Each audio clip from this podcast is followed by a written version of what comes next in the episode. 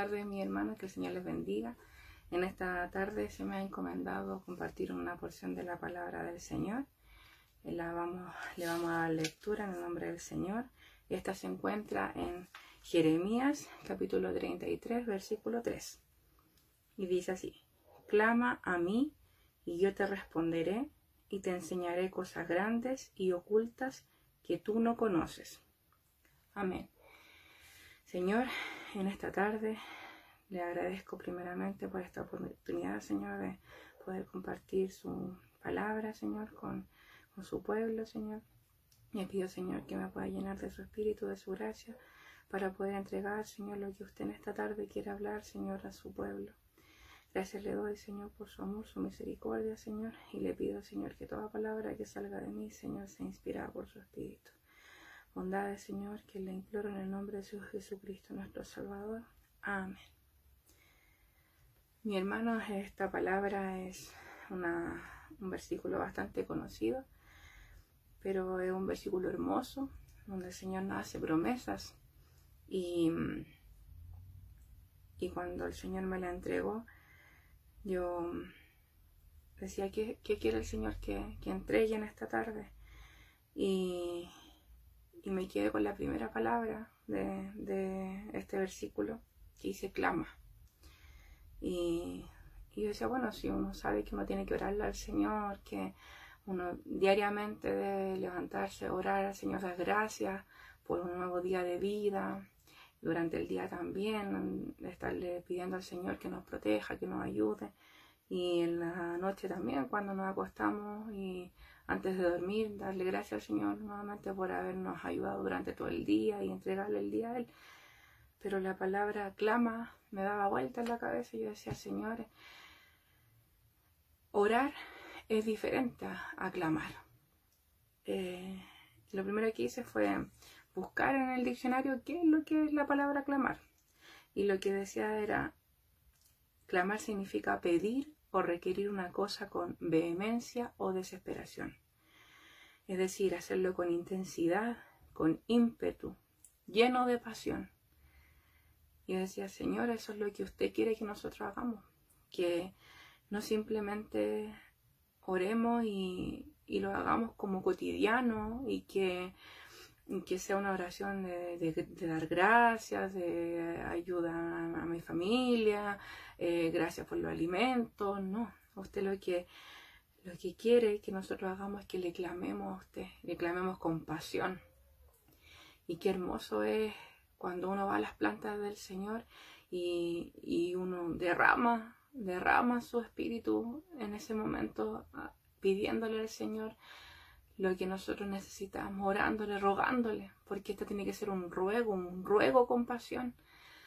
Acá en esta palabra, Jeremías, él estaba encarcelado y, Jehová le habla a él y le dice, clama a mí.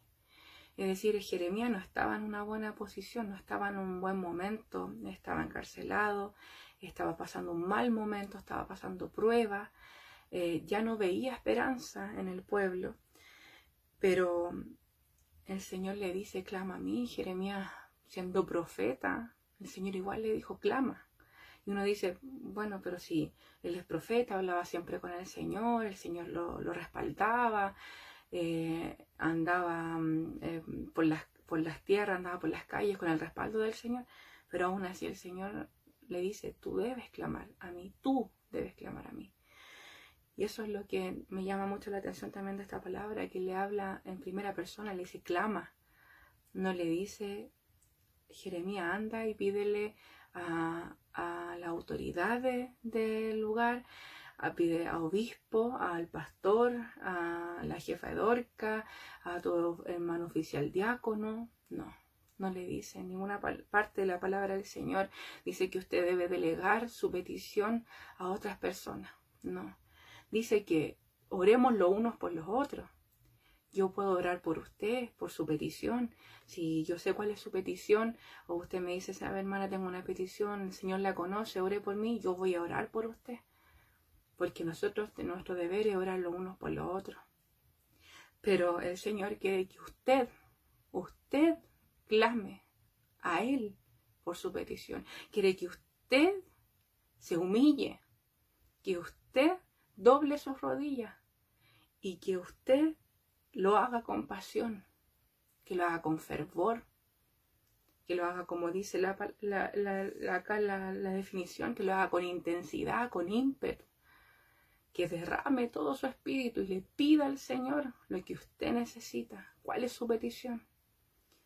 Yo, ustedes saben, mi hermano, que yo vengo de otra iglesia y, y muchas veces, en la catedral evangélica, vi como los hermanos hacían filas para pedir la petición al obispo.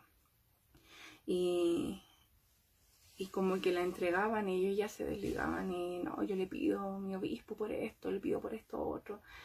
Y, y uno ve cómo pasan después cosas que, que esas peticiones no fueron respondidas.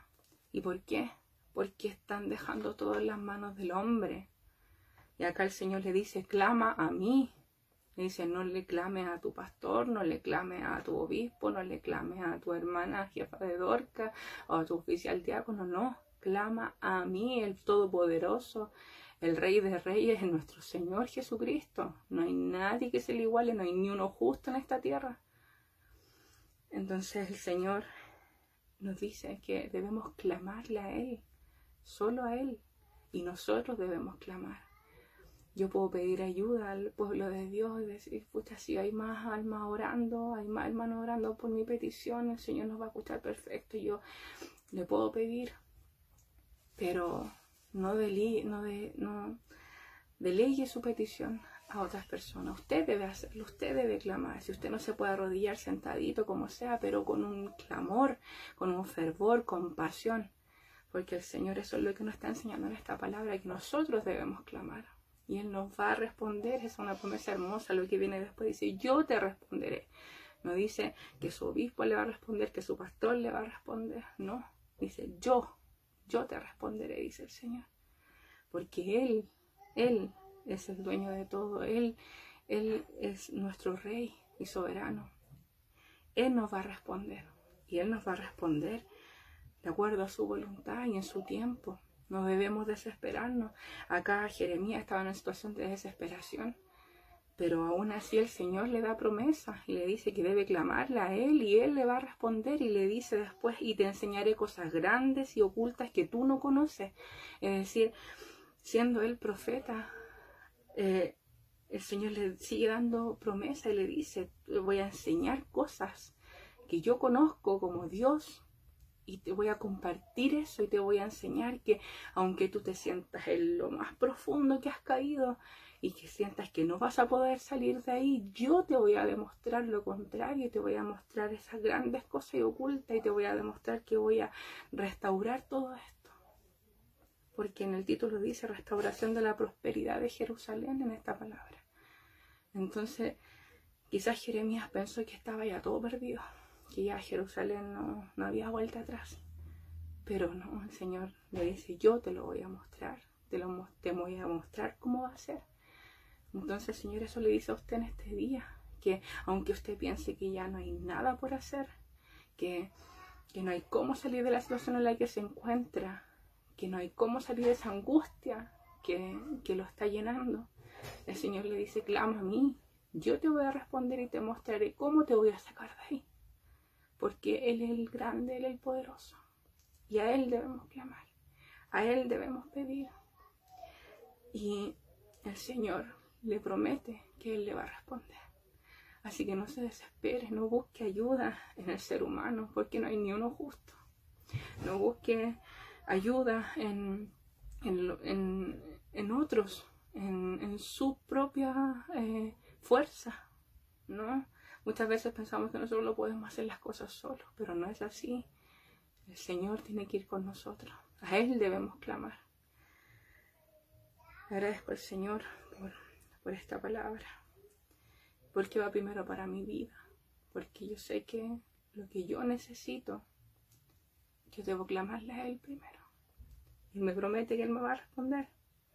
Y que, aunque yo crea que no hay nada por hacer, el Señor me va a demostrar lo contrario. Y me, dice que me va a demostrar lo que yo no conozco y lo que yo no creía posible, Él me lo va a mostrar. Gracias, Señor, por su palabra. Hasta aquí el Señor me ha entregado. Le agradezco, Señor, por esta palabra. Señor, le pido que la ponga por obra en nuestra vida, Señor. Ayúdanos, Señor, a creer en usted, Señor.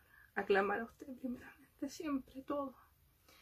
Y a tener la confianza, Señor, como dice su palabra, que usted nos va a responder. Porque usted es nuestro Dios de amor y nos ama. Gracias por, por hablarnos, Señor, y por mostrarnos, Señor, que usted, Señor, es grande y poderoso. Le agradezco, Señor, por esta oportunidad, Señor. Y todo se lo ruego y se lo imploro en el nombre de Jesucristo, nuestro Salvador. Amén. Gloria a Dios. Gloria a Dios. Gloria a Dios. Para el Señor sea toda la honra y la gloria.